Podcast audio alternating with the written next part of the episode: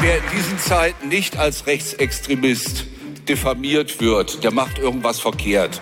Wir haben jetzt 70 Jahre lang Mahnmale gebaut. Es ist hohe Zeit, dass wir endlich wieder Denkmäler errichten. Ich persönlich leiste parlamentarischen Widerstand und ich leiste Widerstand, indem ich auf der Straße meine Meinung kundtue und die Leute auffordere, auch den Druck von der Straße hochzuhalten bzw. noch zu erhöhen. Das waren Jens Meyer, Richter, Björn Höcke, Lehrer und Carsten Hilse, Polizist. Alle drei saßen oder sitzen als Parlamentarier, also Volksvertreter im Bundestag oder im Landtag. Alle drei für die AfD. Sie sind nicht die einzigen Staatsdiener, die für die AfD in Parlamenten sitzen und deren öffentliche Aussagen immer wieder an ihrer eigentlich gelobten Staatstreue zweifeln lassen. Und damit herzlich willkommen zu einer neuen Folge von MDR Investigativ hinter der Recherche. Mein Name ist Cecilia Kloppmann. Ich arbeite für die politischen Magazine des Mitteldeutschen Rundfunks. In diesem Podcast sprechen wir mit unseren Autorinnen und Autoren über ihre Recherchen und die persönlichen Eindrücke während der Arbeit am Thema. Richter, Richterinnen, Staatsanwälte, Bundeswehrsoldaten, Polizisten, verbeamtete Lehrer und Lehrerinnen. Sie alle sind in einem Beamten- oder Beamtenähnlichen Status. Als Staatsdiener haben sie gewisse Vorteile, aber auch Pflichten. Bei ihrer Verbeamtung haben sie einen Eid auf das Grundgesetz geschworen und sind zu besonderer Verfassungstreue verpflichtet.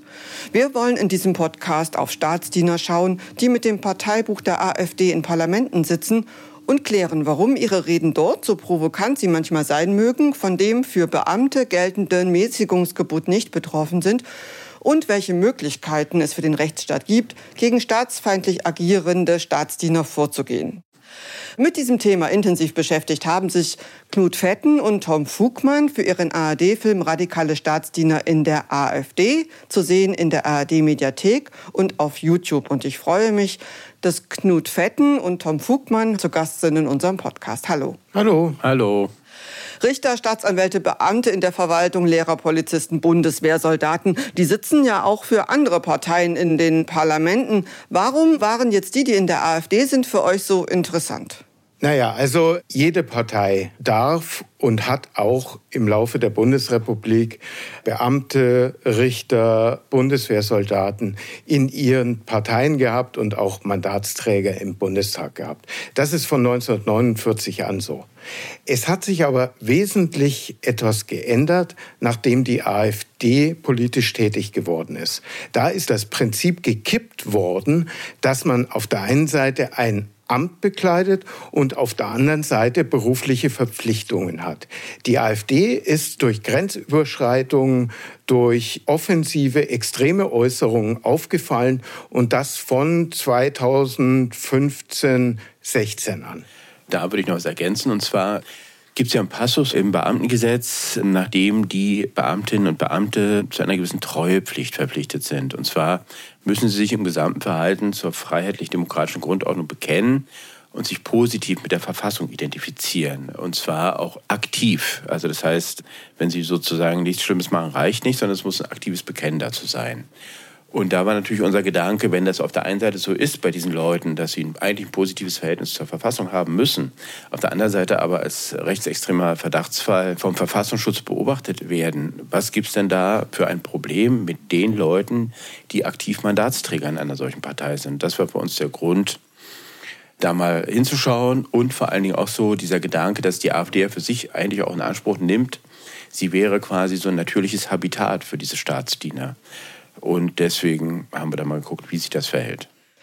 Wenn man sich Debatten anschaut, zum Beispiel im Landtag oder auch im Bundestag, wo AfD-Abgeordnete Reden halten, also ich habe da schon mehrfach geschluckt und habe gedacht, darf man das denn überhaupt sagen?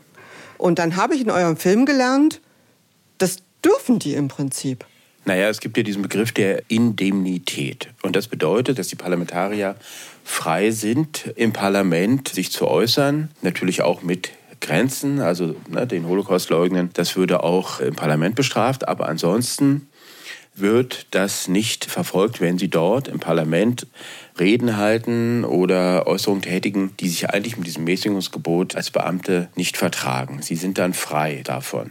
Und das muss man in dieser Geschichte auch so ein bisschen beachten immer, weil ja auch dann, da werden wir bestimmt auch noch darauf zu sprechen kommen, bei den Fällen, die dann sanktioniert worden sind von Beamten in der AfD, wurde genau immer hingeschaut, was ist da jetzt im Parlament gesagt worden und was wurde außerhalb des Parlaments irgendwo bei Pegida im Wahlkampf oder auf Facebook geäußert. Also das heißt, da gibt es so eine Trennschärfe, die beachtet werden muss. Ein Beispiel, eine bekannte Person, die alle Zuhörerinnen und Zuhörer auch kennen, das ist Björn Höcke, das ist der AfD-Vorsitzende aus Thüringen. Der provoziert eigentlich, seit er die politische Bühne mit der AfD betreten hat, der fällt immer wieder auf. Wir haben den eingangs schon gerade gehört, auch mit rechtsextremen Positionen, viel zitiert Malen mal der Schande, erinnerungspolitische Wende oder auch Aussagen wie diese. Im 21. Jahrhundert trifft der lebensbejahende afrikanische Ausbreitungstyp auf den selbstverneinenden europäischen Platzhalter.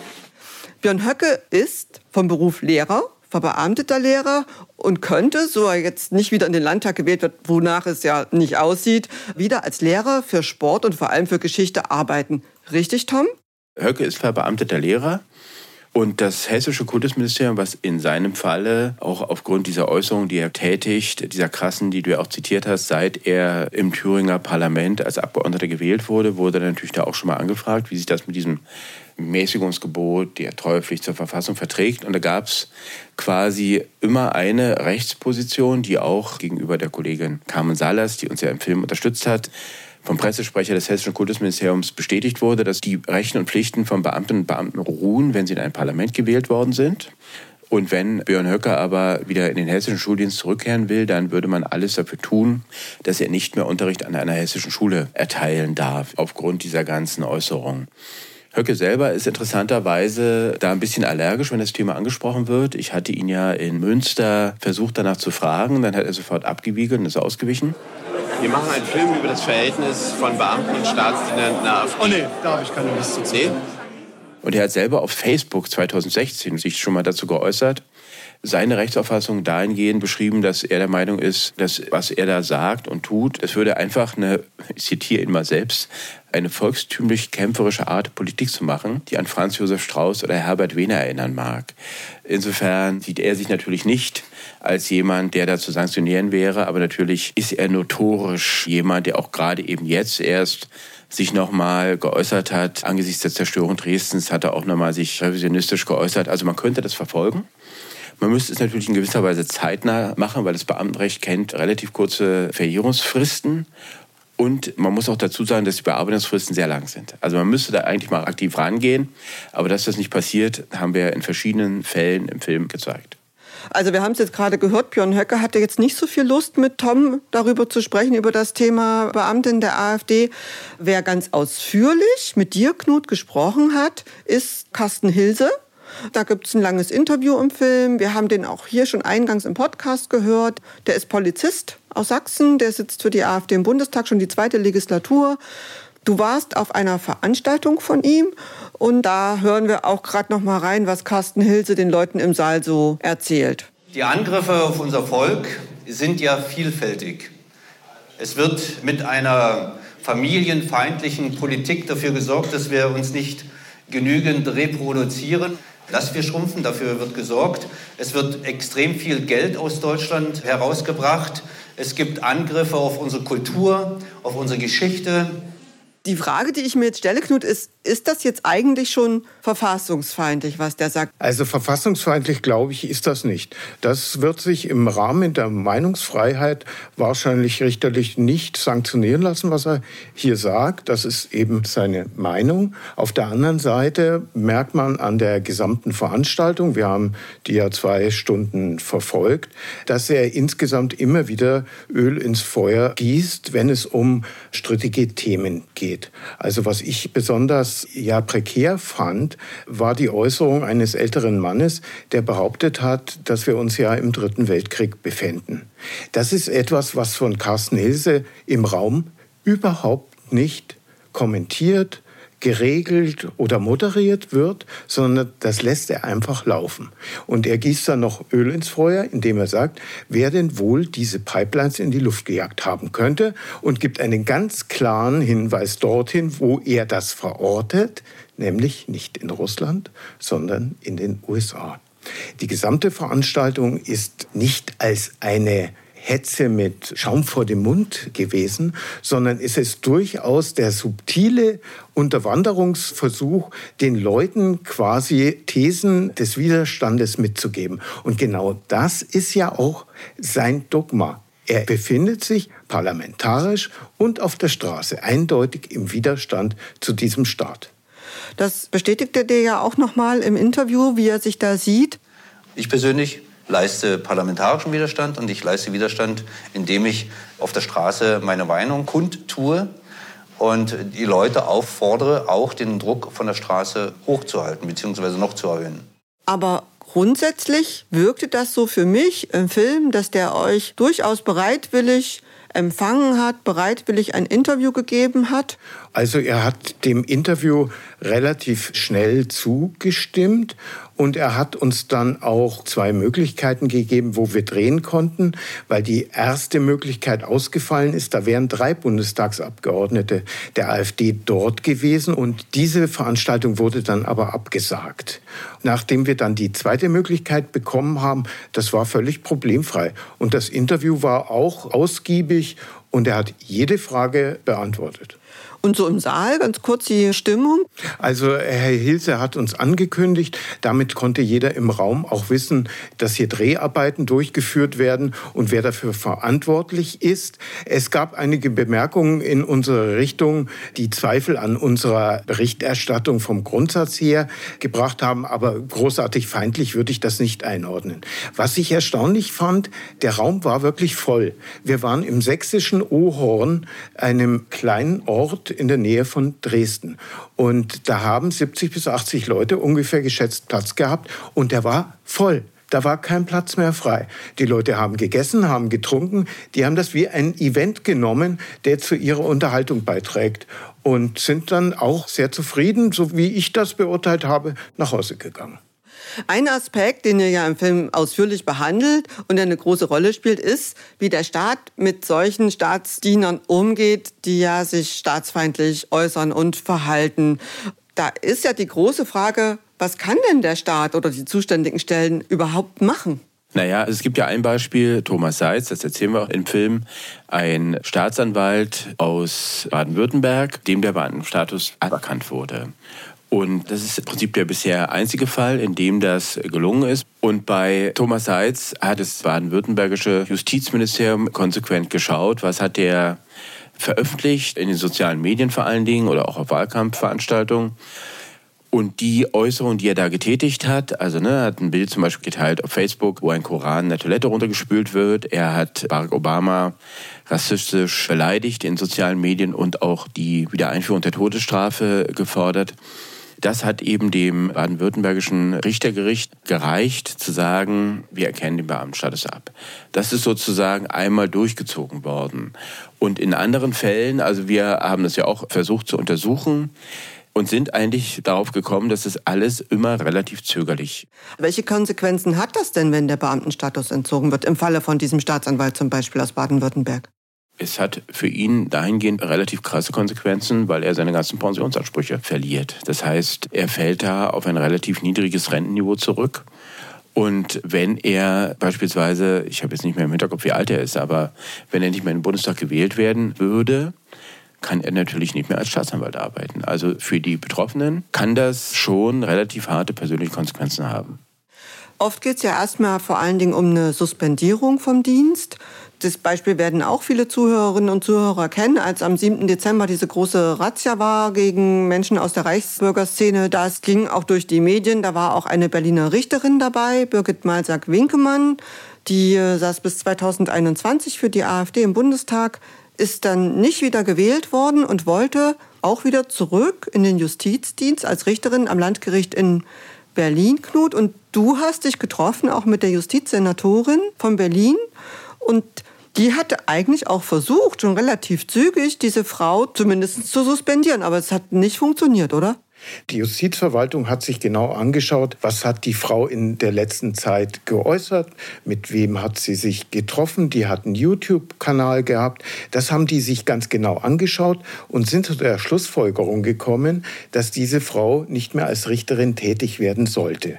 Das Richterdienstgericht in Berlin war aber anderer Auffassung. Das heißt, die haben gesagt, und jetzt kommt eine interessante Wendung, die haben gesagt, wir sehen sehr wohl xenophobe Äußerungen, fremdenfeindliche Äußerungen bei Maisak Winkemann. Es ist aber nicht verfassungsfeindlich. Und solange es nicht verfassungsfeindlich ist, kann sie trotzdem in den Richterdienst zurückkehren.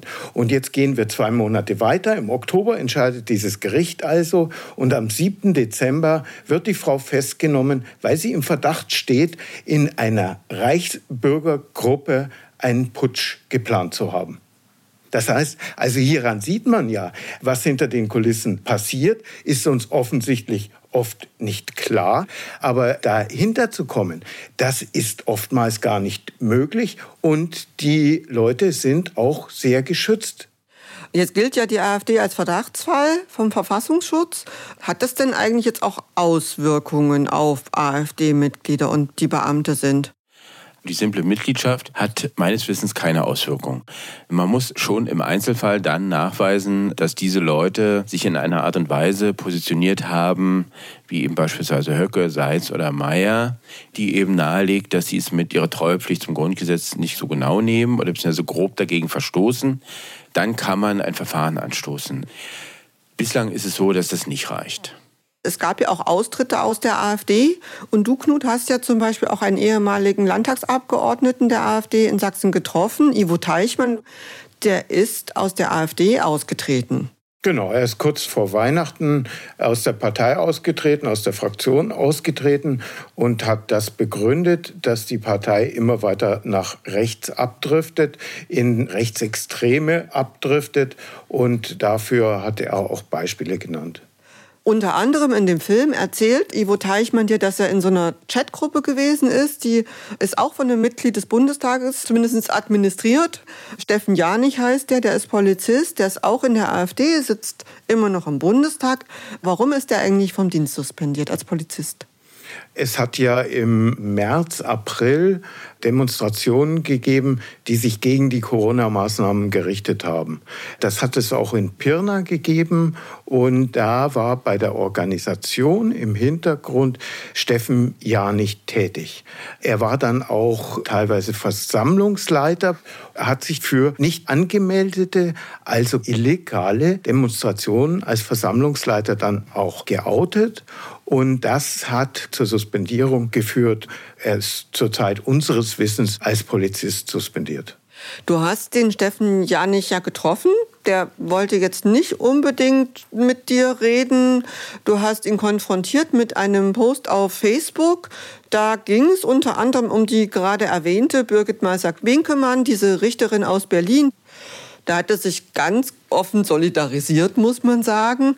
Es hätte ja jeden treffen können, so sinngemäß, aber sie stand weiter vorne. Das, das stand auf das, ihrer Facebook-Seite. Das ist meine Kachel gewesen, das ist völlig korrekt. Und äh, genau das habe ich auch ausgedrückt. Ne? Wir werden natürlich so lange auch Frau Birgit Meisack-Winkemann als das sehen, was sie ist. Sie ist jetzt äh, ganz einfach in Haft genommen worden und es muss sich erst mal äh, bestätigen, was dort passiert ist. Und das wird ein Richter machen. Aber es hört sich sehr solidarisch an. Ja, Entschuldigung, aber natürlich darf man sich für jemanden solidarisch zeigen. Äh, wie gesagt, wir werden am Ende sehen, was dieses Gerichtsverfahren bringt und dann werden wir unsere Meinung dann eventuell anpassen oder wir werden äh, sehen, was dort bei rauskommt und dann werden wir schauen, was da passiert der hat es nicht mal abgestritten, oder? Nein, er hatte ja auch nicht nur in dieser Chatgruppe, die er ja auch moderieren könnte, wo er auch sagen könnte, das, was ihr hier über Staatsstreiche fabuliert, das ist nicht gut, das kann er als Administrator ja in irgendeiner Weise kommentieren. Hat er nicht gemacht. Er hat aber zu Weihnachten Malsa Winkemann Grüße gesandt und mit den Worten, Birgit, wir denken an dich. Da auf die Frage hin, wie er denn sein Verhältnis zu Maisak Winkemann betrachte, ich habe ihm auch Teile dieser Chatgruppe vorgelesen, hat er gesagt, warum solle er sich denn nicht, und meine Nachfrage war, das klingt für mich wie eine Solidarisierung mit der Frau, hat er dann ganz freizügig gesagt, ja, warum sollte ich mich nicht solidarisieren mit ihr? Ein weiterer Fall spielt ebenfalls in Sachsen. Das ist Jens Meyer. Der war lange Richter in Dresden, ging dann für die AfD in den Bundestag der hat unter anderem Verständnis für den norwegischen Rechtsterroristen Anders Breivik geäußert, so in der Art, also der sei so wegen der Einwanderung Kulturfremder aus Verzweiflung zum Massenmörder geworden. Meyer gehört auch zum sogenannten Flügel der AfD. Der wird vom Verfassungsschutz als rechtsextrem eingestuft, klagt aber dagegen, muss man glaube ich immer dazu sagen. Seine Meinung zum Thema rechtsextrem haben wir anfangs im Podcast auch schon mal gehört. Spiel den Ton aber nochmal. Wer in diesen Zeiten nicht als Rechtsextremist diffamiert wird, der macht irgendwas verkehrt. Der wurde 2021 nicht wieder in den Bundestag gewählt und wollte zurück in den Justizdienst, Tom. Du hast dich intensiv mit dem Fall Jens Meyer beschäftigt. Ja, ich war auch bei der Verhandlung dabei vor dem sächsischen Richtergericht hier in Leipzig, als es darum ging, ob seine Versetzung in den einstweiligen Ruhestand Bestand haben würde. Er selber war nicht da, hat einen Rechtsanwalt dann für sich da agieren lassen. Und im Prinzip ist das bestätigt worden, dass er in den Ruhestand versetzt werden kann, weil, so hat das Gericht es eben gesagt, er sich so geäußert hat und an seiner Haltung keinen Zweifel gelassen hat, weil dann, wenn er noch Richter wäre, eine schwere Beeinträchtigung der Rechtspflege eintreten würde. Und die will man eben abwenden, indem man sagt, der Mann soll lieber nicht urteilen, weil wenn da jemand kommt, beispielsweise jemand mit Migrationshintergrund oder jemand, der sozusagen nicht ins politische Raster der AfD passen würde, steht die Neutralität seines Urteils in Frage. Und das Interessante ist ja, dass er selber sogar, das wurde auch im Urteil nochmal angezogen, ich habe mir das auch nochmal angeschaut, er selber hat sich auf Twitter als AfD-Richter bezeichnet. Ne? Also gibt es so eine Äußerung von ihm, ich zitiere das mal, wenn Angeklagte AfD-Richter fürchten, haben wir alles richtig gemacht. Das kommt vom Twitter-Account von Jens Meyer. Und natürlich ist so jemand wie er, der von der Herstellung von Mischvölkern fabuliert oder den Schuldkult als beendet erklärt und damit ja eindeutig klar macht, was er für eine politische Haltung hat, von dem sind eben keine neutralen Urteile zu erwarten. Und das hat alles das Gericht bewertet und hat ihm gesagt, ja, das geht nicht, den Mann müssen wir in den Ruhestand versetzen, weil er eben nicht mehr sachlich, rechtstreu, gerecht, objektiv und seine Urteile am Allgemeinwohl ausrichten würde. Aber der Anwalt in dem Film, den ihr gedreht habt, der sagt ja auch, er will in Berufung gehen. Wie ist denn da der aktuelle Stand der Dinge, Tom? Ja, er geht in Berufung. Die Rechtsauffassung des Anwalts und auch aller anderen AfD-Beamten, die wir interviewt haben für den Film, lautet, dass das nicht zu trennen ist. Also man muss sozusagen den Politiker in seiner Gesamtheit beurteilen und jemand, der im Parlament was sagt und das auch auf Facebook oder im Wahlkampf oder bei Pegida äußert, das müsse man als Einheit betrachten. Dem ist das Gericht nicht gefolgt. Dem sind auch verschiedene Rechtsexperten, die wir interviewt haben, nicht gefolgt. Und diese Auffassung will er jetzt in der nächsten Instanz, das wird der Bundesgerichtshof, dann versuchen durchzusetzen. Also es ist noch nicht ganz final klar, ob er wirklich in den Ruhestand versetzt wird. Ruhestand heißt aber, er verliert nicht seine Pensionsansprüche, wie zum Beispiel der Staatsanwalt aus Baden-Württemberg. Naja, im jetzigen Fall noch nicht, weil es ist noch nicht entschieden. Und man müsste dann sicher noch mal schauen, wie sich das in seinem konkreten Fall verhält. Also es sind ja zwei Dinge. Das eine ist die Versetzung in den Ruhestand und das andere sind seine Ansprüche. Die müssten vermutlich in einem gesonderten Verfahren verhandelt werden. Ich persönlich, als ich euren Film gesehen habe, ich habe mich so ein bisschen gewundert über diese Beispiele. Also gerade so Richter und Staatsanwälte sind ja auch durchaus honorige Persönlichkeiten, habe ich schon gewundert, dass es da Leute gibt, die so drauf sind. Ihr habt aber auch einen Experten getroffen, Joachim Wagner, der hat sich damit intensiv beschäftigt. Das Buch heißt Rechte Richter und der sagt zumindest euch, dass das gar nicht so verwunderlich ist. Alle Richter und Staatsanwälte haben sich der AfD angeschlossen aus einem Grund, nämlich wegen der Zuwanderung und der Angst, dass sich unsere Gesellschaft heterogener und multikultureller wird. Das ist sozusagen bei allen das Hauptmotiv. Alle politischen Lebensläufe zeichnen sich dadurch aus. Er hat sich im Prinzip angeschaut, die gesamten Beispiele, wo vorher Richter, Staatsanwälte in Parlamente gekommen sind und er hat sich auch angeschaut, wie sie in die Partei gekommen sind. Da sind zwei Auffälligkeiten, die er festgestellt hat. Also er hat zwei Jahre lang recherchiert und er hat festgestellt, erstens, die kommen ganz früh in die Partei. Also die meisten sind relativ schnell nach 2013 in der Partei. Und das Zweite ist die Motivation. Er sagt, das ist durchgängig im Prinzip der Zustrom von Leuten, die wir hatten in 14, 15. Das ist die Motivation für alle gewesen, dass sie in die AfD gegangen sind. Aber ich hoffe doch jetzt mal, dass diese zum Beispiel so Beispiele wie Frau Malsack-Winkemann, Herr Mayer oder auch der Staatsanwalt aus Baden-Württemberg, ich hoffe doch mal, dass das Einzelfälle sind für unsere Justiz, oder? Zu Einzelfällen sagt Joachim Wagner, der sich immerhin zwei Jahre damit befasst hat, ja, es sind Einzelfälle. Er hat ja insgesamt rechte Richter betrachtet, nicht nur AfD-Richter. Aber trotzdem hat er ein Buch von 300 Seiten geschrieben. Also immerhin ist das ja nicht nichts. Und das sind Einzelfälle, wo er sagt, die haben eine ganz große Auswirkung, weil sie natürlich das gesamte Justizsystem damit auch in Frage stellen. Das heißt, diese Einzelfälle tragen zu einem erheblichen Schaden für die Republik bei. Und deswegen sind sie als Einzelfälle nicht einfach nur, ja, das sind ein paar kleine Extremfälle und die können wir vernachlässigen. Wenn man zum Beispiel auf die AfD-Bundestagsfraktion schaut, gibt es denn da jetzt grundsätzlich mehr Beamte, Richter, Polizisten, Bundeswehrsoldaten? Naja, die AfD nimmt ja für sich in Anspruch, das hatte ich vorhin schon gesagt, die natürliche Heimat dieser Leute zu sein. Sozusagen die Rechtsstaatspartei oder die Partei der Staatsdiener. Das ist nicht zutreffend. Es gibt statistisch gesehen da nicht mehr Beamte in dieser Fraktion als in anderen Fraktionen. Genaue Zahlen hat die AfD nicht rausgegeben. Wir hatten da jemand nachfragen lassen. Ich selber hatte mal so geschaut. Also es gibt natürlich noch einige andere Beamte in der Bundestagsfraktion als Gymnasiallehrer, Richter AD, Bundeswehrsoldaten, Polizeibeamte, Regierungsschuldirektoren und so weiter und so fort. Aber statistisch gesehen vermute ich nicht mehr als in anderen Fraktionen. Welches Fazit steht jetzt eigentlich, Tom, im Umgang des Staates mit solchen radikalen Staatsdienern? Kann man da zufrieden sein? Was muss ich da tun? Im Prinzip hat man jetzt so ein bisschen den Eindruck, dass die Politik sich bewegt, jedenfalls erstmal im Ankündigungsmodus.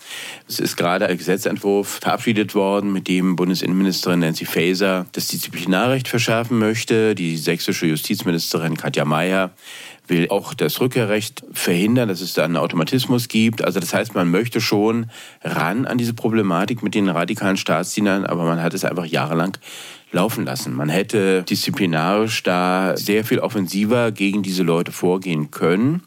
Das ist in einem Fall nur geschehen bei Thomas Seitz. Bei Jens Meyer läuft das Verfahren noch. Also man hätte eigentlich diese Leute stärker sanktionieren können und in ihre Schranken weisen können. Das ist bisher unterblieben. Man kann nur hoffen, dass da mehr jetzt passiert. Knut, tut sich der Staat da schwer? Ich glaube, dass er sehr lange gebraucht hat, um überhaupt das Phänomen, das ein neues gewesen ist, zu registrieren. Und dann passiert lange wenig oder zu wenig auf jeden Fall, wenn man von dem Grundsatz der Wehrhaftigkeit der Demokratie ausgeht. Und das ist jetzt quasi auf dem Tisch. Das Problem ist klar und ich glaube, dass das, was Frau Faeser hier vorschlägt, schon zu einer Besserung führen könnte. Erstmal muss man das Problem aber wahrnehmen, damit man überhaupt dagegen was machen kann. Knut Fetten und Tom Fugmann, vielen Dank für dieses Gespräch. Gerne, Cecilia. Gerne.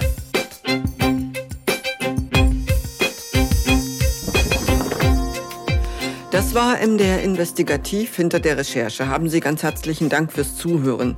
Unseren Podcast können Sie alle zwei Wochen immer freitags dort hören, wo Sie Ihre Podcasts am liebsten hören. Zum Beispiel bei Apple, Spotify oder auch bei YouTube. Am besten Sie abonnieren uns, dann verpassen Sie keine Folge. Den Film Radikale Staatsdiener in der AfD können Sie außerdem in der ARD Mediathek und auf YouTube sehen. Weiterführende Links, Informationen und auch Kontaktmöglichkeiten gibt es immer in unseren Shownotes und auch im Transkript ist alles noch einmal verlinkt. Zu finden ist das alles unter www.mdr.de slash investigativ-podcast. Die nächste Folge von MDR Investigativ hinter der Recherche erscheint am 10. März. Dann geht es bei meiner Kollegin Esther Stephan um den kleinen Ort Mühlrose in der Lausitz, der ebenso wie Lützerath in Nordrhein-Westfalen für die Kohle abgebaggert werden soll. Wir hören uns, so Sie mögen, in vier Wochen wieder. Bis dahin, machen Sie es gut.